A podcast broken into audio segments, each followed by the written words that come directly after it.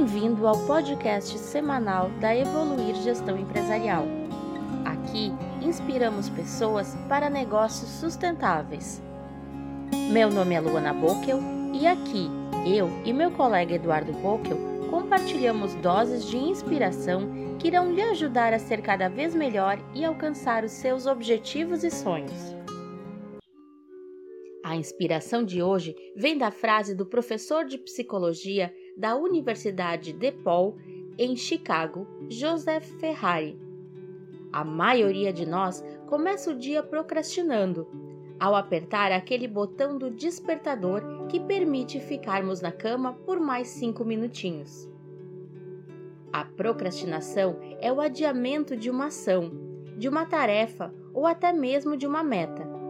Para a pessoa que procrastina, resulta em estresse, sensação de culpa, perda de produtividade e vergonha em relação aos outros por não cumprir com as suas responsabilidades e compromissos. Além, é claro, de afetar sensivelmente a sua autoestima. Embora a procrastinação seja considerada normal, torna-se um problema quando impede o funcionamento natural das ações. Não, não deixe para ouvir depois. A procrastinação é uma guerra individual que poucos assumem, mas muitos possuem. E quando se fala em métodos para superá-la, diversas estratégias são desenhadas. Porém, tais estratégias geralmente se concentram em aspectos superficiais: controlar o ambiente, organizar as tarefas com novas ferramentas e aplicativos, criar metas externas para estimular a pressão, etc. Quem nunca se pegou buscando tais ferramentas, acreditando que irá encontrar a terra prometida da produtividade? O fato é que, sobre esse assunto, embora haja esforços válidos para subsidiar melhorias, nunca se toca no aspecto crucial. A procrastinação em excesso pode não ser somente uma característica, mas sim um sintoma, e em alguns casos está ligada à depressão. A procrastinação crônica pode ser um sinal de problemas psicológicos ou fisiológicos.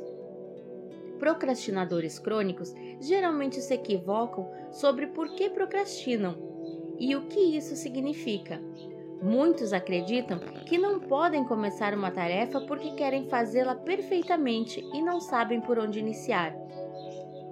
Estudos mostram que a procrastinação crônica não é realmente ligada ao perfeccionismo, mas sim à impulsividade, que é uma tendência de agir imediatamente. Pessoas altamente impulsivas desligam quando sentem ansiedade. Elas têm dificuldade em lidar com emoções fortes e querem fazer algo para se livrar dos sentimentos ruins. Algumas pessoas afirmam que propositadamente deixam as coisas para a última hora porque trabalham melhor sob estresse. Mas os verdadeiros procrastinadores ficam estressados pelo atraso. É discutível se a qualidade de seu trabalho é realmente melhor do que se estivessem começando mais cedo. Especialistas dizem que as consequências da procrastinação crônica ou extrema podem ser sérias. Casamentos acabam, pessoas perdem seus empregos e muitas vezes se sentem como impostoras. Embora pareça um mal da vida moderna, procrastinar é uma realidade desde as civilizações antigas. O poeta grego Hesíodo, por exemplo, escreveu por volta de 800 a.C. deixar seu trabalho até amanhã e no dia seguinte. A palavra em si vem do latim procrastinatus, pró, à frente, e crastinos, de amanhã. A primeira aparição conhecida do termo foi no livro Chronicle, de Ewald Hall, publicado primeiramente antes de 1548. Ao mergulhar um pouco mais no tema, podemos encontrar alguns pontos bem interessantes, sendo um deles a ligação histórica no desenho dos pecados capitais entre a preguiça e a insídia. A insídia era conhecida como doença dos monges. doença que os impedia de trabalhar, de conduzir e, inclusive, de se concentrar em uma leitura por muito tempo. Era caracterizada como uma melancolia profunda, um desinteresse repentino pela ação e, ao mesmo tempo, uma vertiginosa e inexplicável agitação de pensamentos. Hoje em dia, a Isíade se repaginou e ganhou o nome de procrastinação, frequentemente trazendo consigo uma experiência paradoxal. Ao mesmo tempo que não se consegue avançar em algumas atividades, ocorre um mergulho em diversas outras, colocado por alguns filósofos como uma atividade incessante contra a sensação de miséria da vida, na busca de atitudes, coisas, pessoas que possam anestesiar a sensação de vergonha em seu interior. De modo geral, o cérebro humano se rende à procrastinação porque tem preferência pela recompensa imediata.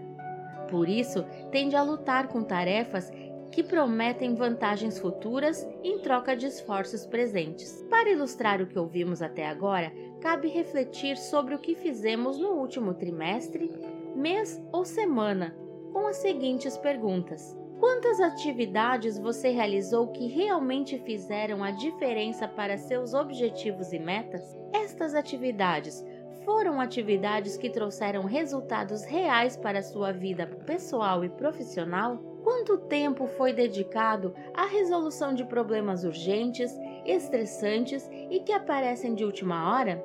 Quantas vezes você ficou até mais tarde para concluir uma tarefa urgente? Quantas vezes você jogou tempo fora em uma conversa sem sentido, assistindo um programa de TV ou lendo uma revista que não agregaram valor nenhum à sua vida? Quantos e-mails de piada, correntes mágicas de felicidade ou sites não recomendados você olhou? Quanto tempo você ficou nas redes sociais, Facebook, Instagram ou grupos de WhatsApp? A biologia do que acontece no cérebro que está procrastinando é basicamente um embate entre duas partes do cérebro, o sistema límbico e o córtex frontal.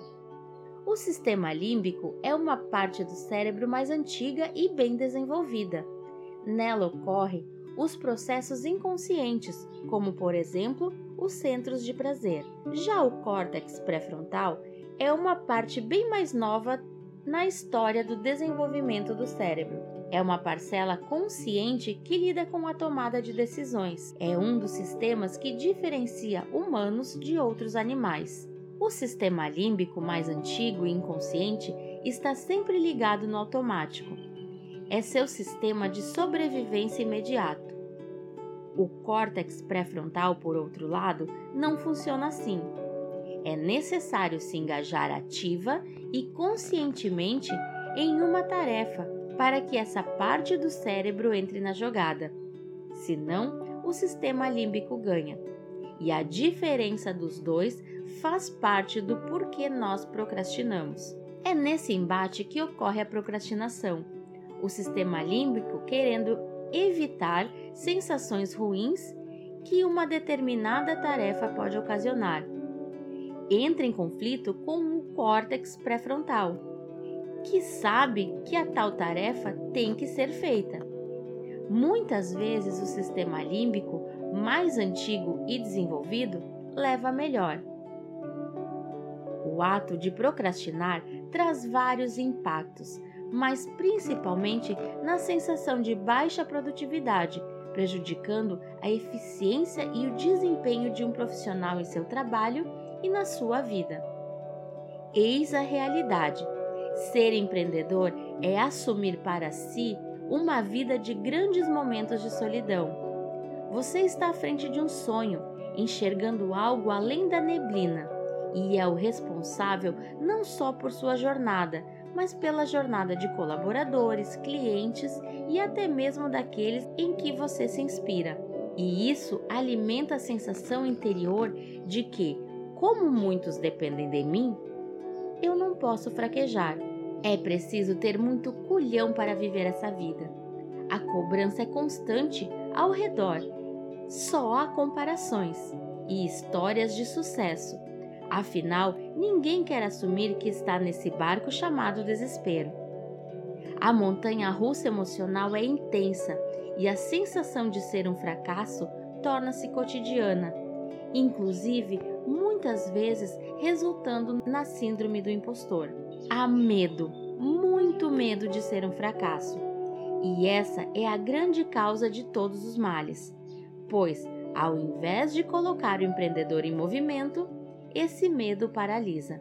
Entendendo melhor por que nós procrastinamos, fica mais fácil descobrir quais estratégias podem funcionar para melhorar o comportamento. E qual é a saída para tudo isso? Autoconhecimento. Para os budistas, a prática da atenção plena, se manter em constante estado de serenidade e reflexão sobre tudo o que ocorre ao redor, é o caminho para uma ação sem necessidade de agitação, pois nos mantém em observação, inclusive auxiliando no reconhecimento das materializações citadas acima. Compreender como lidar consigo mesmo, o que te faz fugir e o que te move pode ser um grande meio de encontrar maior plenitude no dia a dia de sua produtividade. Algumas ferramentas e práticas ajudam, mas, como sabem todos aqueles que já tentaram infinitas ferramentas que nada resolveram após certo tempo, a procrastinação é algo muito mais profundo.